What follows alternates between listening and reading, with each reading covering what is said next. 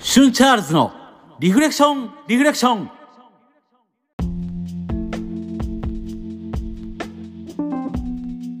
皆さんどうもシュンチャールズですこの番組は普段は仕事をしながらお休みの日はサンデーミュージシャンバンドマンとして活動している僕シュンチャールズが大好きなアニメや音楽ゲームなどのお話から日々過ごす中で出会った心に響いたものリフレクションをテーマにお話ししていくサブカルトーク番組です。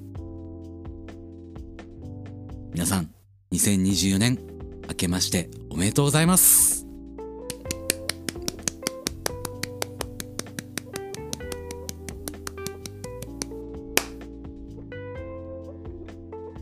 年もね楽しく皆さんの心に響くようなそんな番組作りを目指していきますのでよろしくお願いします。今回第22回なんですけれども久しぶりの一人喋り会です。しばらくコラボ会が続いていたので今回は皆さんからいただいたお便りや DM そんなものを読みながらいろんなことをお話しできたらなと思っています。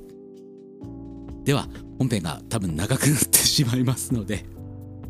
本編このままいきましょう。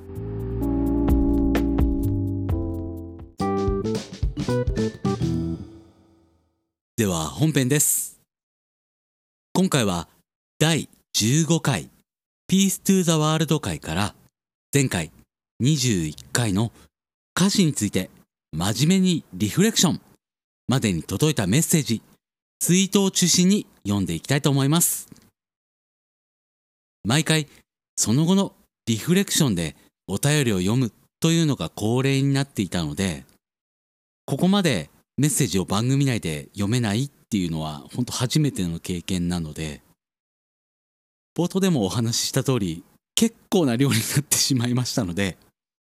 もちろん読めたり読めなかったりっっていうのはあるかと思いますが、最後まで皆さん楽しんで聞いていただければと思います。では、本編、どうぞ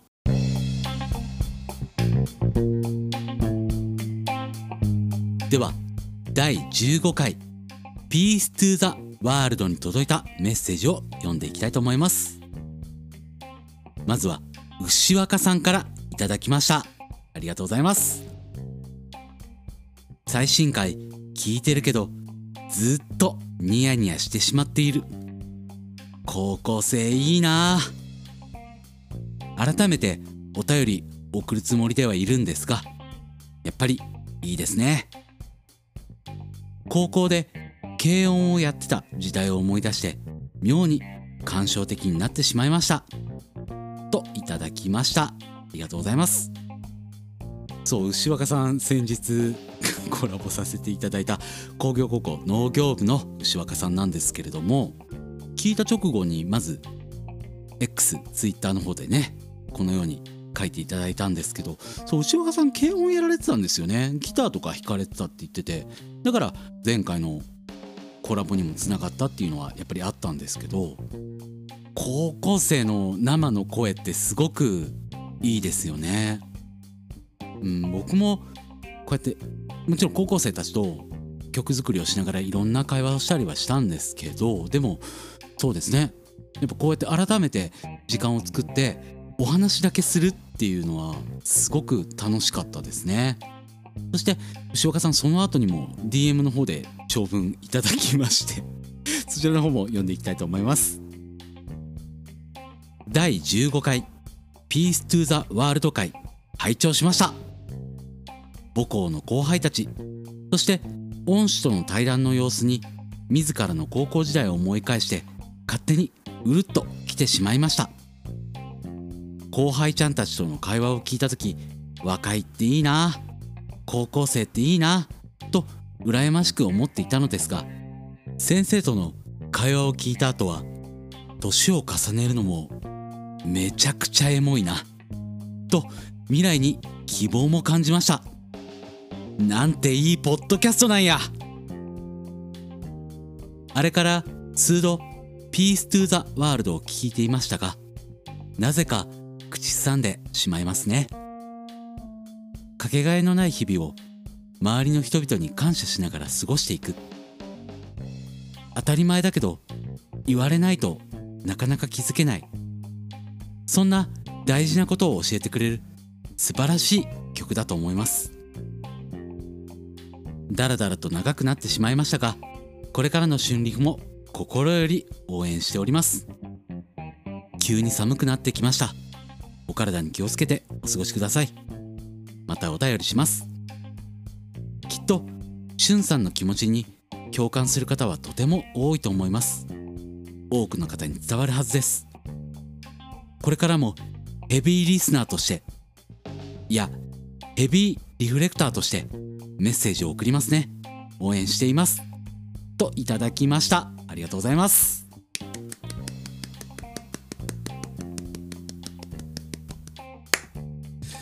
いやすごいですね。なんかすごい熱い思いが詰まってますね。そう牛若さんご自身でも工業高校農業部の方でポッドキャストやられてますけどでもねこうやって人の番組を聞いてちゃんと感想を毎回送ってくれる方なんですよね。すごくありがたいというか。僕もあの工業高校農業部さんの番組聞いてわ面白いって思ったら メッセージちゃんと送るようにしてるんですけどでも嬉しいですね。そしてヘビーリフレクター。いいですね。あの春リフリースナーのことをヘビーリフレクターリフレクターって言うんですね。いいですね。これからもしあの皆さんもリフレクター僕私はリフレクター。って思ったらリフレクターですってあの言っていただけると嬉しいです。はい。牛若さんありがとうございました。では次のメッセージいきたいと思います。えヤビさんからいただきました。屋外ロケ。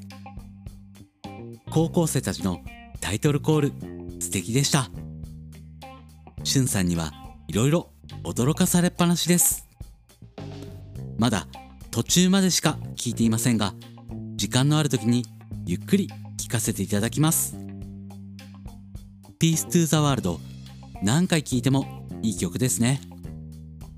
生徒さんたちのドキドキや高揚感や楽しさも伝わってきますし We Are the World のように世代役に時間を超えられるそんな曲だなと思いました。あいみょんがもし AKB に曲を提供したらみたいな裏方ならではのエピソードも楽しかったです。それにしてもしゅんさんと先生生徒さんたちとの仲がすごくいいですね。しゅんさんのお人柄と音楽の力何よりいい生徒さんなんだなぁと思いました。一リスナーとして勝手なことを言わせてもらうとインタビューに応じてくれた生徒さんたちに春リフゲストとしていつかもう一度出演してほしい。長文乱文失礼しました。すがすがしいパワーをもらったので私もピアノの練習頑張ります。といただきました。やりさんありがとうございます。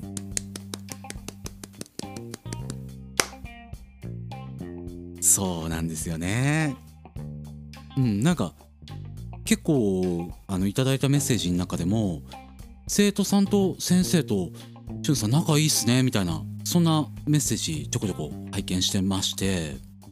そうですねでもどうだろう。8月の終わりくらい8月の中旬か中旬くらいから始めて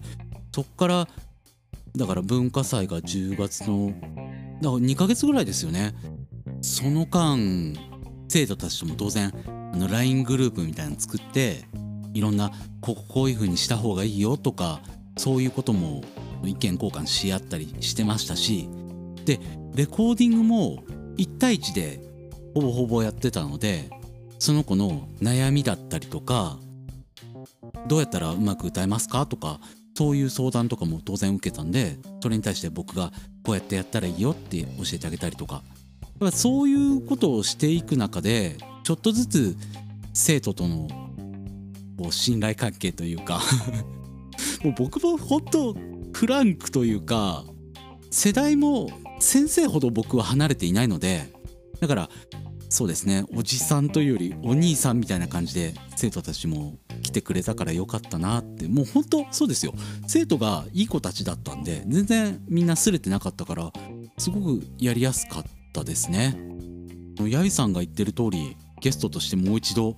来てほしいですよね。何年か後とかでもいいですし。で最近どうなの？とかそういう話を してみるのも楽しそうですよね。うん。はい。ヤビさんありがとうございます。続きまして BB ブロス川崎さんからメッセージいただきました。最新回聞きました。いやー高校生たちの爽やかさとリハさに感心。そしてしゅんさんと恩師の関係の素晴らしさに感動しました。聞いているだけで楽しさが伝わってきます。完全に NHK の課外授業ようこそ先輩ですよ。ピーストゥザワールドとっても素敵な曲です。本当に素敵な活動ですね。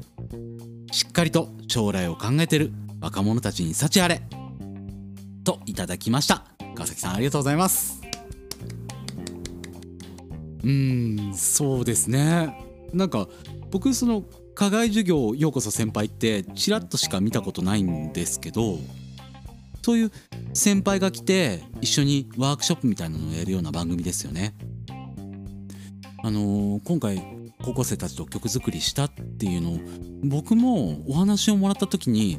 わすごい楽しそうってまず思ったんですよね。そうその楽しいっていうこともちろんやりやっていく中で大変だったりとかそういうこともあったはあったんですけどでもずっと楽しいなって思いながら続けられたっていうのはすごくあったんですよ。もちろんやりながら先生と大人のエゴというかそういう何て言うんだろうななんか綺麗事で済ませるんだけはやめようねっていう話だけは先生としてて。だから僕がこうしろとかそういうのは一切言わないようにしてもうとにかく生徒たちに基本的には任せる。で例えば生徒たちが悩んだりとかそういう時だけ僕がこうやってやったらいいと思うよとかそういうアドバイスをするようにしたりとか。で先生もすごく積極的に参加してくれたりしたんですよ。まあ あの先生の意見はほとんど使わなかったんですけど。でもそうですね、うん、やっぱり先生と生徒とで僕も一緒になってみんなでわーってやれたっていうのがすごく何て言ったろう。生徒たちが 30, 30何人いるのかな？クラス1クラス。その30何人のとプラス僕先生っていうそのパワーがみんなが同じベクトルに行けたからすごく力になってそれがいろんな方向にわーってこう輝きを持って一個の曲としてできてそれがいろんな方面に伝わったみんな聞いた時に「あいい曲ですね」って言ってくれたっていうのは本当去年の活動の中でもすごくいい経験だったなって思いましたね。でねお話をするだけの機会っていうのを設けたっていうのもあって単純に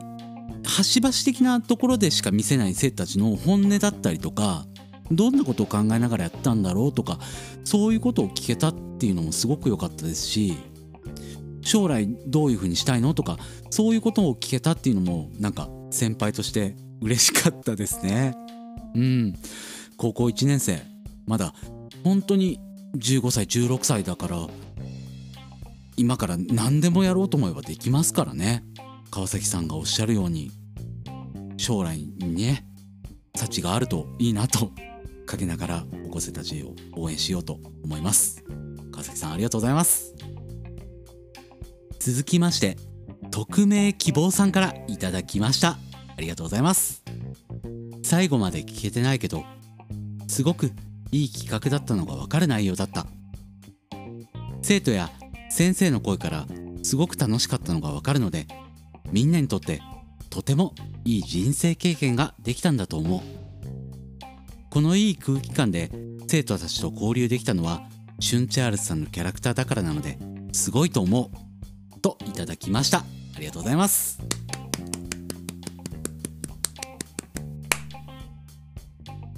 僕も自分の番組を時々過去回とか聞き返したりするんですけど、うん、この回すごくポジティブな空気感というか全体的にすごくいい空気でやれてるなって自分でも思いましたね。生徒たちもすごく楽しかったんだなっていうのがなんか声の雰囲気とかだけでも伝わるんだなと思ってこういう嘘のない声ってすごくいいですよね。やっぱ大人になるとある程度演技とか覚えちゃうけどそういうののないすごくまっすぐな生徒たちの声とかもちろん先生もねすごく楽しかった楽しんでくれたんだなっていうのがすごく伝わってよかったなと思いましたね。はいメッセージありがとうございます。続きましてまっちゃんさんからいただきました。ありがとうございます。先輩に敬意を払いながらもしっかり受け答えをしてて最近の高校生はすごいですね。しゅんさんの一人認証が「俺」なのも印象深かったです。ピーストゥザワールドタイトル通り世界を平和に導く力になるといいですね。といただきました。ありがとうございます。そうですね。高校生たちすごく最初はね結構照れながら喋ってくれてましたけどやっぱ1対1で話す時とかすごく僕こうしたいとかこういうふうに思ってるんですとか私今こんなことをやってるんですとかそういうことを言ってくれたっていうのはすごく心を開いてくれてるんだなと思って楽しかったですね。また高校生たち地元のラジオ局の方にもゲスト出演っていう形でこの曲を持って出てたんですけどその時もしっかり受け答えしてくれてたからあ僕の番組がちょっと生かされてるんだなと僕は自分で勝手に聞きながらニヤニヤしてたんですけどでもやっぱりいい経験には生徒たちにもなったんじゃないかなと思ってますね。でそう一人認証俺っていうのはそうですね。僕こうやって喋ってますけど一人の時とかは僕って言ってますよ。極力。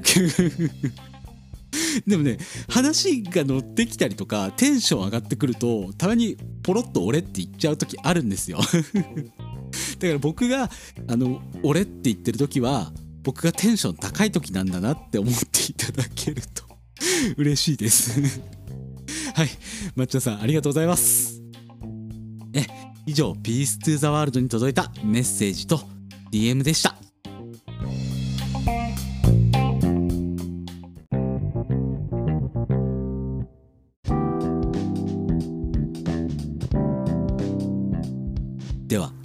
第16回。フィールドビュー Now Here, Now Where に届いたメッセージ。DM を読んでいきたいと思います。幸子さんからいただきました。はじめまして。幸子と申します。ポッドキャスト聞かせていただきました。ビーイングのバンドがお好きということで思わぬ共通点があったため思わず DM してしまいました。私は GARNET CROW がとても好きでそれこそ今の人生の分岐点になったと言えるほどです。ビーイングとはいえギザスタジオなのでご存知ないかもしれませんが一般的にはコナンの主題歌の人たちですね。私が GARNET CROW を知ったきっかけは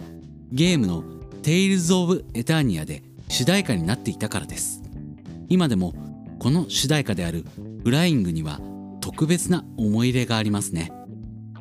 驚くぐらい暗くて救いようがない曲ですが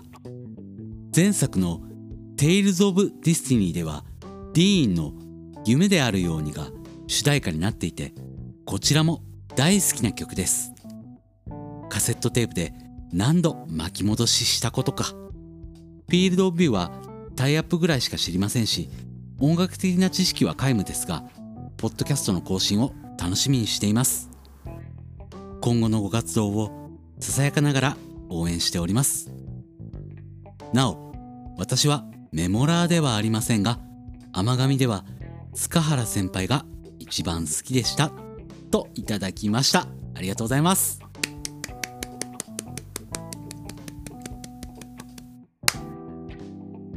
えー、幸子さんありがとうございます、えー、ビーイングのバンドお好きということで。ガーネット・クロー。そうですね。ガーネット・クロー確かに僕もコナンのイメージがすごくあるんですけど。でねガーネット・クローのサポートギターだったりとかギタリストがもともといるバンドですよねあのバンドって。でサウンドプロデュースとかそういうので僕が大好きなあのビーイング系のギタリストの大賀義信さんっていう方がいらっしゃるんですけどその方がちょこちょこ関わられてるんでいいバンドだなと思って。一応ファーストだけは僕持ってるんですよ。であいい曲だなってもちろんあのボーカルの方の声っていうのもすごく魅力的なバンドだなってずっと思ったのでそう機会を見て聴こう聴こうって思いながらまだベスト版をちょこっと聞いたぐらいにとどまっちゃってるんですよね。僕エンディングでもね皆さんのおすすめの CD とか教えてくださいって言ってますからね。ガーネットクロー会とかもやれたらやりたいなと思ってます。そして甘神がお好きということで。甘神そう前回もね工業高校農業部のお二人とじゃあ次は甘神会ですねっていうお話しましたんで。甘神会は絶対やりますんで甘神会お楽しみにいただければと思います。塚原先輩いいっすね。女性だけど男前な感じ。僕も好きです。幸子さんありがとうございます。続きましてまっちゃんさんからいただきました。フィールドビュー。全然聞いたことがなくてそうなんだって思いながらしゅんさんのトーク聞いてました。よく名前を見かけた時期は俺が中学高校ぐらいだったと思うけどその頃って何聞いたかな？アニソンの族と TM ネットワークイエモンヒデユニコーンか。V 系はもうちょっと後だしなといただきました。ありがとうございます。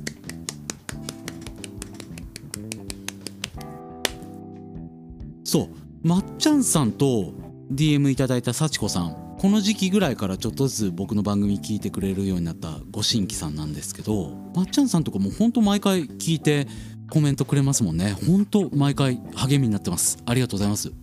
僕がフィールドオブビュー聞き始めたのって僕が小学校6年生の頃だったんですけどそっかまっちゃんさんが中学高校生ぐらいだったってことはまっちゃんさんあれですかねバンドブームぐらいの頃に青春時代を謳歌されてたっていうことでしょうか。イエモン TM ネットワークヒデ。あいいですね。ユニコーン。すごくその頃に自分の青春時代が謳歌できたらよかったよなって時々妄想するんですけどね。僕そうだな。僕の頃ってもう本当にバンドブームがもう去っちゃってシャカシャカシャカシャカした 小室系といいますか。そういうのがちょっとずつわーってきてその後 R&B がボーンってきてボカロ系とかそういうのが流行ってた時期ではあるんで。だからバンドブームあでも僕の高校生ぐらいの頃って青春パンクとかメロコアとかそういうのが流行った時期ではあったんですよ。だからギリギリネオバンドブームみたいな時代を僕は過ごせた世代ではあるんですけどでもねやっぱ一番最初のブランキー・ジェット・シティとかこの間亡くなられた千葉さんがやられたミッシェルガン・エレファントですよね。ミッシェルガン・エレファントはちょっとバンドブームとはあの時期がずれるかもしれないですけどそんなバンドたちがちょっとずつうわーってこう世間を席巻していく。そんなのをリアルに体験できた世代ですよねまっちゃんさんってきっと。すごく羨ましいです。またね音楽を取り上げる回っていうのもやりたいなって今思ってるんで次何喋ろうかなって今ちょっとずつ吟味しては言ってるんですけどまた音楽のお話聞いてこんな感想とか僕らの世代はこうだったよとかそんなことを教えていただけるとすごく嬉しいです。え抹茶さんありがとうございます。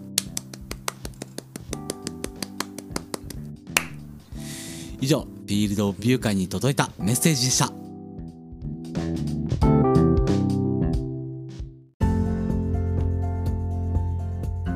続きまして第16回から18回。セミヤマさんとのコラボ「俺たちのときめきメモリアル」ボリューム2ときめきメモリアル2編にいただいたメッセージ DM などを紹介していきたいと思います。毎回この俺たちのときめきメモリアルはすごく反響あるんですけど今回もたくさんのメッセージいただきました。ありがとうございます。では読んでいきたいと思います。ときめきメモリアルといえばこの人。BB ブロス 1P 川崎さんからメッセージいただきました。ありがとうございます。うおー会話に混ざりたい。ことこと寿さんのこと話したい。水月さんの話。特にエンディングあたりの千山さんの話は思い出しただけでも感動で泣きそうになる。ことこは本当にいい子なんだよな。ついにときめもコラボ会が終わってしまった。ひまわりは名曲ですね。ときめも未告白プレイ後の哀愁を余すところなく表現した歌詞は素晴らしすぎます。最後の掛け声私が出演した時はなかった。私も叫びたかった。といただきました。川崎さんありがとうございます。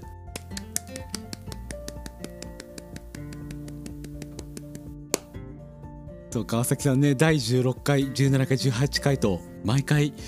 聞いて直後にすぐにメッセージいただきまして。毎回すごく楽しませていただきました。ありがとうございます。そう川崎さんあの僕とコラボした時は割と1のお話が中心だったんで川崎さんの中では2と4がすごく名作っておっしゃられたんで本当はそっちの話がしたかったんだなと思って。そうですよね。そのお話したかったですよね。すみません。僕が今回はどうしても1の話がしたかったんです。って、まあ、全体の話ではあったんですけどね。でも僕がもうとにかくワンの話がすごくしたいっていうのが前面に出ちゃったんでちょっと申し訳なかったなとは思ったんですけど。でもあの次回のね「俺メモ」の時は4のお話とかあとこれから出るであろう新作もしくはリメイクもしくは移植移植ですかね。どっちにしても30周年のお話は絶対川崎さんともしたいなと思ってますんで是非次回は あのあなたのハートにときめきラブ一緒にやりましょう。川崎さんありがとうございます。続きまして三節婚さんからいただきました。ありがとうございます。楽しく聞かせていただきました。セミヤマさんのポッドキャストとはまた別の内容なんですね。濃ゆい。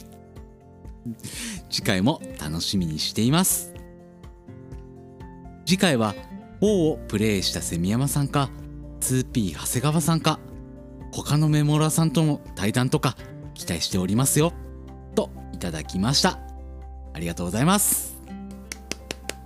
そう今回セミヤマさんの番組セミラジオの方にも僕がゲスト出演っていう形でお邪魔させていただいて合計3回のところを4回にまで 触れ上がらせた。俺たちのときめきメモリアルセミヤマさんの方でもそのタイトルになってましたね。ドラマシリーズのお話しさせてもらいましたけどうん僕の番組とはまた違う濃さというかでもすごく楽しかったですね。僕もセミヤマさんもお互い育ってきた環境だったりとか生きてきた流れとかそういうのは全然違いましたけどでも「ときめきメモリアル」っていうゲームそこから始まって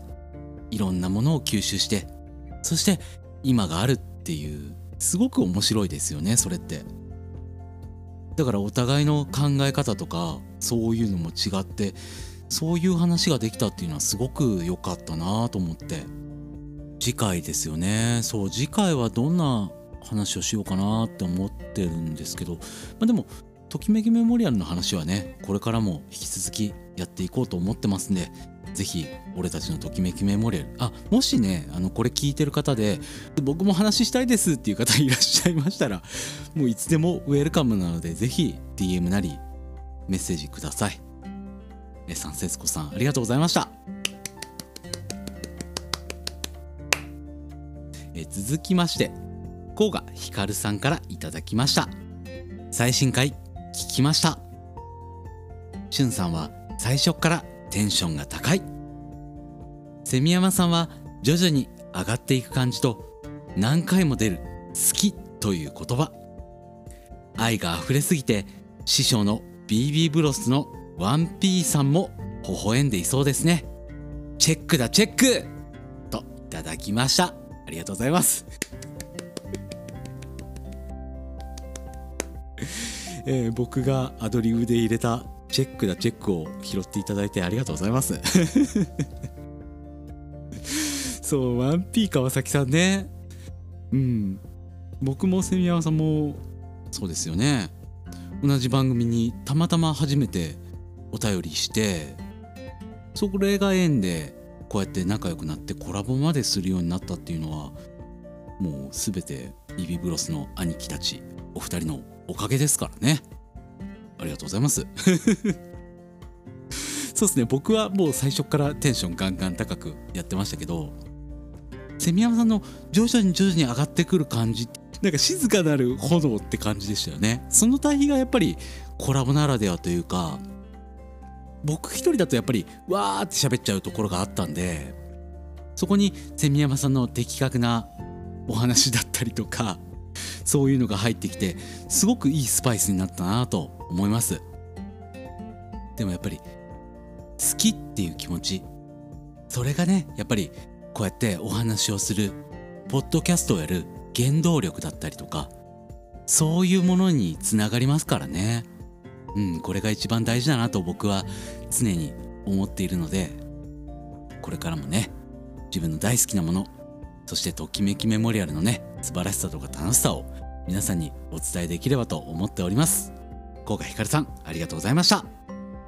続きましてもちおさんからいただきました。わーいメール読まれた。そしてセミヤマさんは落ち物系パズルが苦手。とメモメモ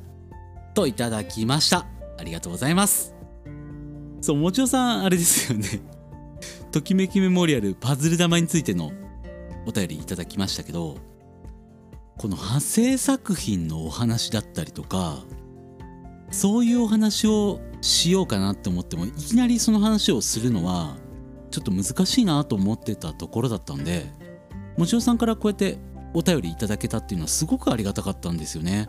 そこからサブストーリーズの話だったりとか。まあ僕サブストーリーズはあまり触っていないのでなかなかお話はできなかったなっていうのはちょっと申し訳なかったんですけどパズル玉はすごくやっていたので 楽しかった思い出はありますね。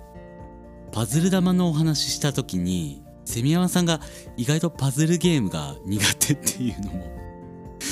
あ意外だなと思ってすごく面白かったですね意外なところとかそういうのを引き出せるっていうのはなんか良かったですねもちおさんからのメッセージですごくお話が膨らんでありがたかったです。本当もちおさんありがとうございました。続きまして、盆栽忍者さんからいただきました。ありがとうございます。最新回拝聴しました。オープニングの時の声がいつもよりさらにイケボな気がします。人見知りの話は共感しかないです。あの時勇気を出してしゅんさんに話しかけてよかった。毎回楽しみにしています。これからも頑張ってくださいといただきましたありがとうございます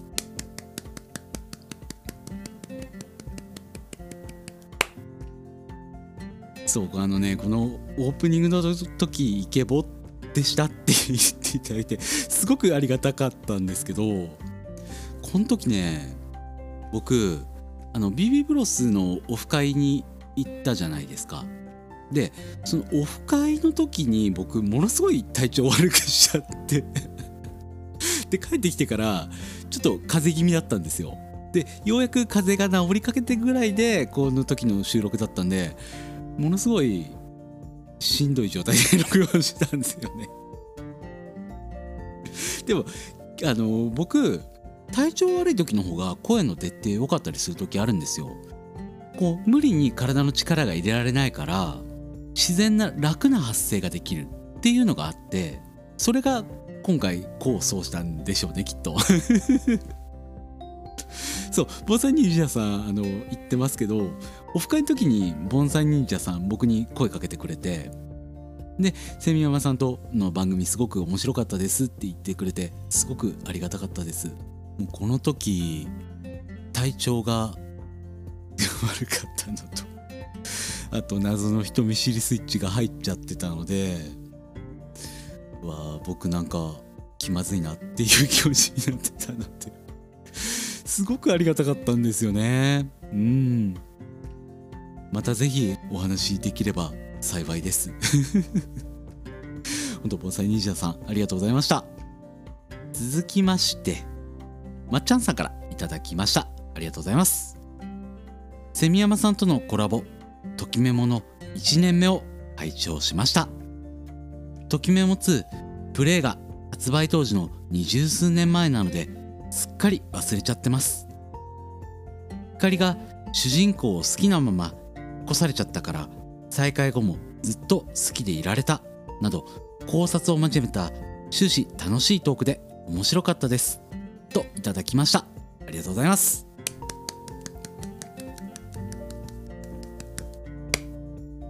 そうですよね。もうドキュメモ2出て20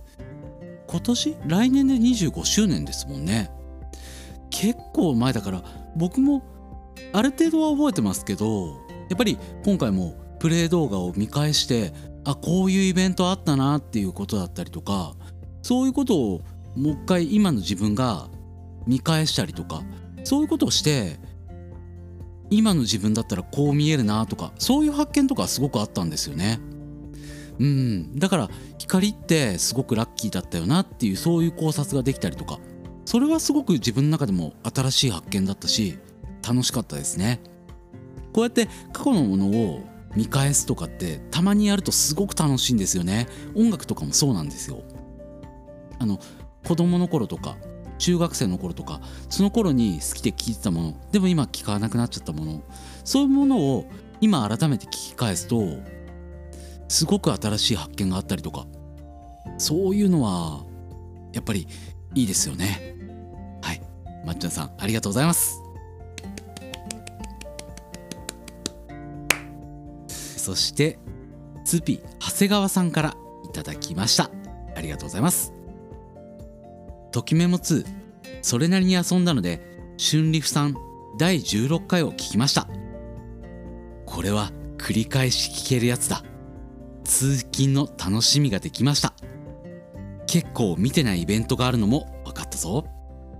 第17回では世界名作劇場を絡めてくるあたり蝉山さんらしい。自分も世界名作劇場が好きで某キャラを見た時はブッシュベイビーを思い出しました。といただきました。ありがとうございます。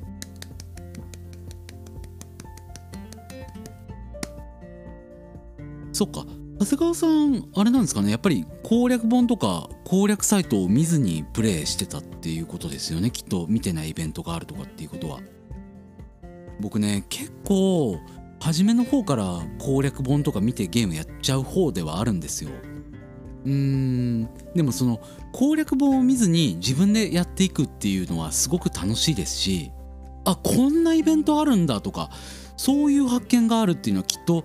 全然違う楽しみ方なんでしょうね。僕もそれができればいいんですけどね。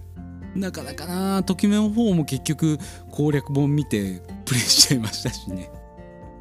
甘神も今んとこ攻略サイト見てるんですいませんにわかゲーマーで。でもそうですね。コンプリートをするっていう意味では攻略本はすごく役立つのでまあでもそっかポリシーがあるもんなその人次第の。そうですね。何度も楽しんでいただければと思います。ありがとうございます。長谷川さん。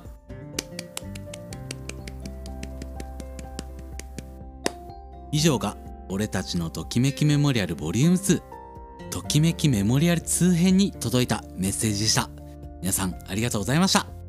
そしてですねセミヤマさんの番組セミラジオの方で行った俺たちのときめきメモリアル。そちらの方にもいくつかお便り僕の方にいただいております。セミラジオさんのときメモコラボ企画第1回。2人のときメモ遍歴聞きました。セミヤマさんのやばい部屋。いいですね。いつものテンポじゃないけど楽しそうに笑い合っていてこれもコラボだなぁと感じました。と先ほどメッセージいただいたズピ長谷川さんからいただきました。そうですよね。セミヤマさんのやばい部屋の感じとか すごく面白かったですよね。僕が割とわーって喋るんでセミヤマさんって結構淡々と喋られる感じだったんですけどなんか僕は僕でセミヤマさんの話し方にちょっとずつ寄せていってるしセミヤマさんは僕の方にだんだん寄せていってるしでどっちがね自分の声なのか分からなくなる瞬間っていうのが 僕はすごくあったんですけどいやでもなんかそうですよね。コラボってなんかお互いのいいところだったりとかそういうのを学べる場だよなってすごくコラボしてて思いましたね。はい 2P 長谷川さんありがとうございます。そしてビビブロス 1P 川崎さんからもいただきました。ありがとうございます。聞きました。いやー熱い。人に思いを伝えるのは話し方や技術ではなく熱量のある魂のこもった言葉なんだと改めて感じました。しゅんさんのファミレスで出会えてよかったを聞いたエピソードは他人事ながら感動しました。忘れられない素敵なエピソードですね。ときメモ本編からドラマシリーズそしてドラマ CD を含めての考察も面白かったです。設定の矛盾に対するツッコミはさすがと思いました。好きだからこそ気になる部分ですよね。歌詞の考察についても興味深かったです。と、えー、ワンピー川崎さんからいただきました。ありがとうございます。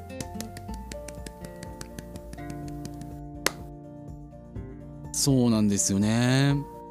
もう本当にドラマシリーズについては僕はもう今まで二十何年間ずっと自分の中で思いを貯めてきたものではあったのでだからそれをときめきメモリアルについてはちょこちょこ自分の番組でも話してますけどドラマシリーズだけをがっつり話すっていう機会またそれを誰かに聞いてもらえるっていう機会がなかったのでもうここぞとばかりに僕熱弁してしまいましたけど、うん、でもねすごく楽しかったんですよね。また歌詞についてのねツッコミとかそれができたっていうのもすごく楽しかったな。うん。その熱がね皆さんに伝わったっていうのはすごく良かったなって思います。これでねドラマシリーズをやっていただける方が増えたらそれはそれですごく嬉しいですしねほんと皆さんにリフレクションできたらいいなと 思っております、えー、ワンピー川崎さんありがとうございます。続きまして DM にてヤビさんからいただきました。セミラジオ楽しく拝聴いたしました。しゅんさんの42.195キロ夜通し歩くエピソードやセミヤマさんのファミ通投稿の思い出。しおり館林さんルート。上げ出すとキリがない盛りだくさんの聞きどころに大満足です。友達に噂されると恥ずかしいから。かの有名なセリフも主人公が過去にしおりに投げた言葉がきっかけだったことを知らなかったので新しい発見だったとともにときメモの奥行きの深さを感じました。またお二人のコラボ機会楽しみにしております。通信途中でお二人の引用朗読が始まりましたがあれは打ち合わせ通りだったんですか？といただきました。ありがとうございます。そうあのときめきメモリアルってもちろん本編ときめきメモリアル以外のところでもすごく設定がしっかりしてるんですよね。もちろんあの端々で矛盾点っていうのはあったりするんですけど最近小倉正史さんがすごく設定についてとか解説されたりとかするツイートとかされてて本当によくできた作品だったんだなと改めて思うんですよね。そうですねときめきメモリアルだけでも掘っていくだけでもすごくいろんな発見とかありますから是非八木さんもお時間ある時にときメモ掘っていただけると嬉しいですね。でこの引用朗読についてはこれはあのヤビさん打ち合わせ通りだったんですかっておっしゃってますけどアドリブっぽいですけどあれは打ち合わせ通りでした。あそう打ち合わせ通りだったんですよ。あれはすごく楽しかったですね。僕ちょっと役作りが下手くそだったんで申し訳なかったんですけど。ねあれも本当また機会があればやりたいですね。もちろんコラボも機会があればやりたいなと思います。はいセミラジオの方にいただいたメッセージは以上ですね。ありがとうございます。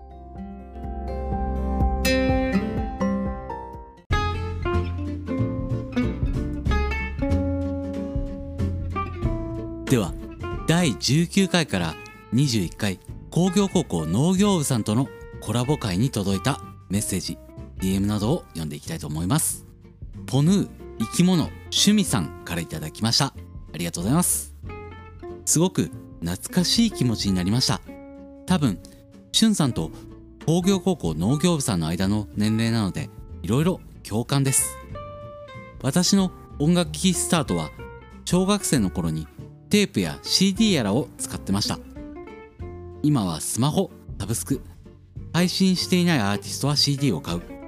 イヤホン有線ワイヤレスなどを使っています。といただきました。ありがとうございます。そう。今回の工業高校の第1回目のところなんですけどそれぞれの年齢で何を使っていたかとかそういうお話してやっぱ年齢ですごく違うんだなっていうのがすごく楽しかったですね。あの後も自分の中で振り返ってみてそれ以外にも CD デッキのお話だったりとかそういお話ももうちょっとできたよなってちょっと思ったんですけど音楽や芸術全般に言われることではあるんですけど音楽とかね美術とかなくても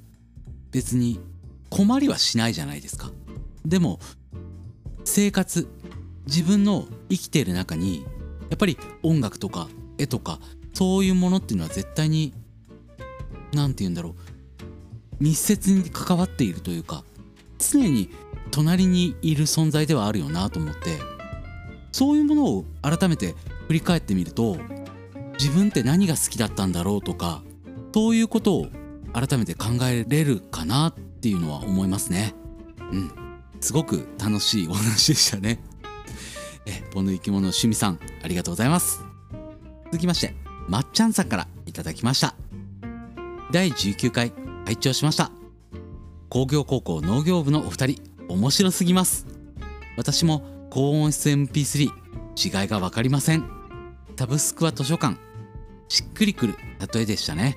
退屈な授業は学ランの内ポケットにウォークマンを忍ばせて頬杖つくふりをして音楽を聴いていました。懐かしい。しゅんさんがコメントしてた通り同じ歌詞でも受け止め方って全然違うのが面白いですね。スカシカオは全然聞いたことがなかったけどこの回を聞いて興味が湧きました。ちょっとじっくり聞きたい回だったのでもう一度聞きます。といただきました。ありがとうございます。そう僕らの頃とか本当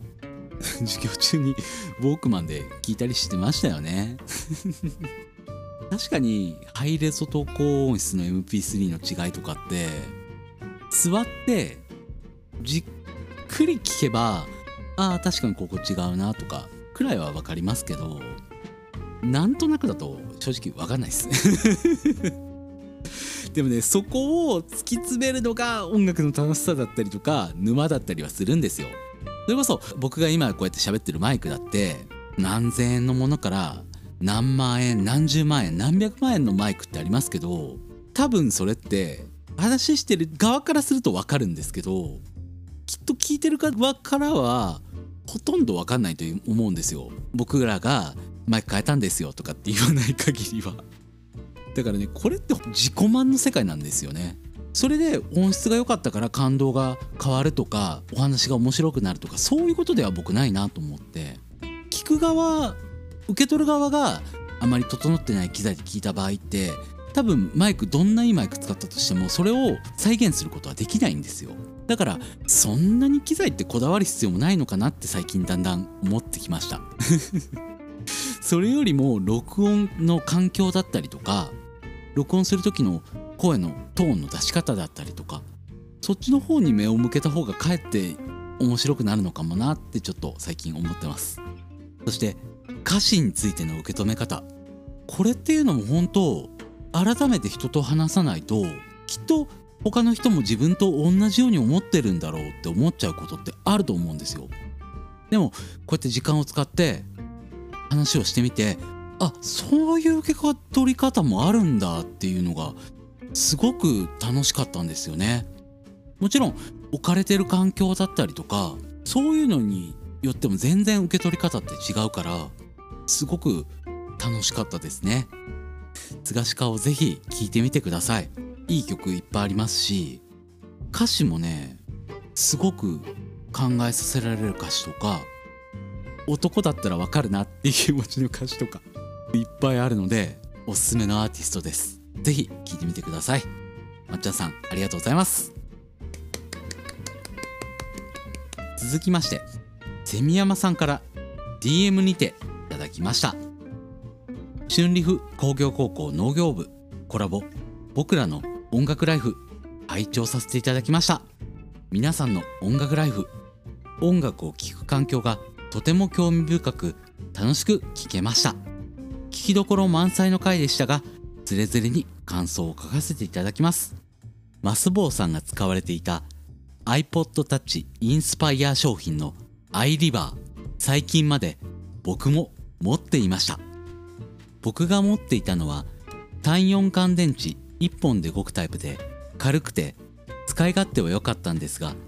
イヤホンを挿した時にさーっというホワイトノイズが目立つ感じで iPhone などを入手してからはあまり使わなくなりました。マスボウさんの偽装用のメモリーカードのお話やしゅんさんが学生時代気になる女の子に CD を貸したまま回収できなくなったお話なども大変面白かったです。参考までに僕が音楽を聴くためのデバイスの遍歴を書かせていただきます。CD ラジカセアイワのコンポ。コンポが場所を取るために処分。これ以降はパソコンで音楽を聴くのがメインに。PC プラスヨドバシで買った木のスピーカー。左右セットで3000円ほど。PC プラスタイムドメインスピーカー。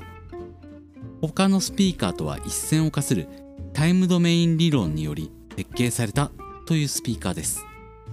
その理論についてはあまり理解していませんがとにかく小さいのに音がいいスピーカーで重宝しています。最近は上の PC プラスタイムドメインスピーカーをメインに PC をつけていない時や出先では CD から取り込んで iPhone に入れた音声データをメインに音楽を楽しんでいます。また YouTube、ポッドキャストを聞くことも多いです。今回音楽を聴くメインの手段としてサブスクを使っている方が多いということでとても興味深かったです。僕は音楽に限らずあまりサブスクを使わない方なので CD からの取り込み音源または買い切りのデジタル音源を利用することが多いです。あと音楽を聴くためのハードウェアでいうと本当に一時期スタックスというヘッドホンを所持していて使っていたことがありました。普通のヘッドホンだと頭の中心で音が鳴っているように聞こえることが多いと思うのですがこのスタックスのヘッドホンはもっとずっと広がりのあるヘッドホンなのにホール感のある音が聞こえて本当に不思議でした。ただ普通のヘッドホンだとイヤホン端子に挿すだけで給電できると思うんですがタックスはイヤホン端子とヘッドホンの間に専用のドライバーユニットを挟まないと使うことができずそのドライバーユニットを動かすために AC アダプターが必要だったのですごくかさばるんですよね。なのでめちゃくちゃ音は良かったんですがすぐに使わなくなってしまいました。長文すみません。後編も楽しみに聞かせていただきます。それでは。といただきました。皆さんありがとうございます。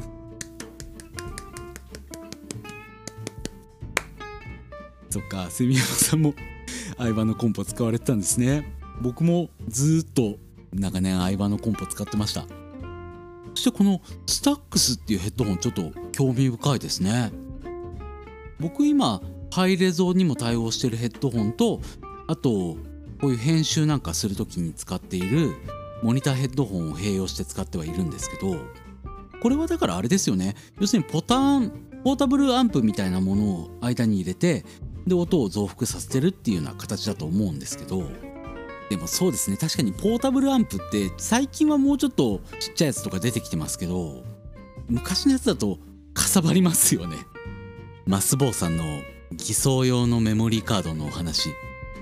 この時は僕は言いませんでしたけどぶっちゃけ僕もそうですよ。本当に。普段それこそ僕一人の時なんかときめきメモリアルの音楽とかアニメの曲とかガンガンでっかい音でかけて楽しんでますけどでも例えば友達とかそうだな両親とかたまに車に乗せる時とかもあるんですけどそういう時はロックとかいやロックも好きで全然聴いてますよ。でもそういう真面目な音楽かけたりとか する時もありますからね。やっぱそこは TPO かなって思うんですけど。でもそうですね。女の子にね CD を貸してそのまま帰ってこないとかきっと僕ら世代は一度は経験してますよね。そういうねあるあるネタというか、うん、そういうの楽しかったですね。今の若い子たちはそういうのないんでしょうねきっと。だって僕の甥っ子今中学生ですけどそれこそ CD って知ってるって聞いたら知らないって言ってましたしね。そもそも CD を聴く媒体というかそういう環境がないっていう子もいたりしますからね。あの高校生の子たちとかに CD 聴く環境ないっていう子いましたよやっぱり。親の車の中で聞くぐらいもしくはパソコンで聞くかなっていう子たちとかいましたよ。うん。だからやっぱちょっとずつそういうのも変わってきてるんだなと思って。それが今回の話の発端にも多少はなってたんだろうなとちょっと自分でも話してて今思いましたね。はい。セミヤンさんありがとうございます。そして、え三節婚さんからいただきました。嫁さんと付き合うまでは CD を購入することをこだわりにしていたものとしてアーティストの作品を手に入れて歌詞や解説デザインワークスを楽しんでいた頃が懐かしくなりました。作詞のお話また続けてほしいです。といただきました。ありがとうございます。そうこういうあの CD のジャケットやブックレットあと歌詞とかやっぱり手書きの歌詞とかもあったりしてそういうのも見てて楽しいっていうのもありますし最近あるかどうかわかんないですけど昔だとライナーノーツって言ってアーティストがこのレコーディングでこんなことがあったよっていうお話とかそういう後日談だったりとかレコーディングの時の話とかそういう裏話なんかを書いてくれるアーティストとかいたんですよ。特にビーイング系なんかフィールドビューとかザードとかそういうのはすごくいっぱい書いてあったりしたからそういうのを見てあこういう機材使ってたんだとかすごくそういうの勉強になったりとか僕らの頃ってネットで調べるっていうこともできましたけどでもその情報源がまだ薄かった時代ではあったんでそういう CD についたブックレットとか解説なんかを読んでこのアーティストがどういうアーティストから影響を受けてきたんだろうとかそこからどんどんどんどん深掘っていくっていうのはすごくしてましたね。そういう時にあの以前も僕お話ししたかもしれないんですけど近所に中古のレコード屋さんがあってそこに行ってで視聴器台っていうのがあったんですよそこのお店。結構いいアンプが置いてあってでヘッドホンがそれにつながっててお店の CD 好きに聴いていいよっていう環境だったんでだからそこでいろんなアーティストをわこれあると思ってそれを持ってきて聞いてうわめちゃくちゃかっこいいって思ったりとか。そういうことが僕はできたっていうのはすごくラッキーな環境だったなって今改めて思いますね。あのお店がなくなっちゃったのはすごく寂しいですね。その話もいつかできるといいなと思っております。またね作詞のお話続けてほしいですって書いていただいてますんで。そうですね。また作詞についてこの歌詞いいよっていうのあったらまたピックアップしてお話ししたいと思います。作詞会そして工業高校農業部さんに届いたメッセージは以上ですね。ありがとうございます。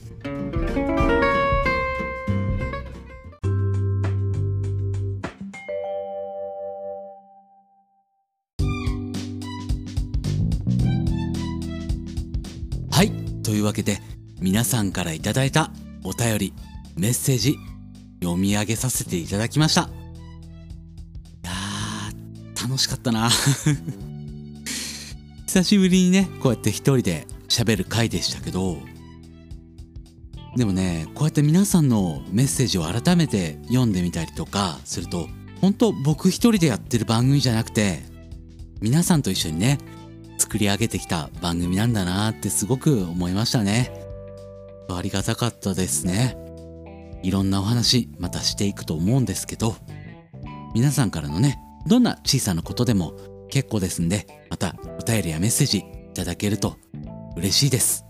というわけで、今回の本編は以上です。では、エンディングいきましょう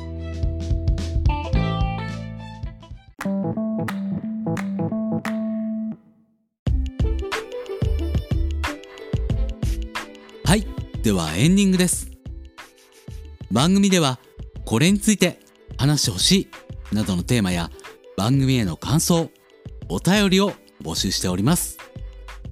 お便りはメールフォーム、ギタールミ、at yahoo.co.jp こちらは番組概要欄にも貼ってありますので、そちらの方からメールください。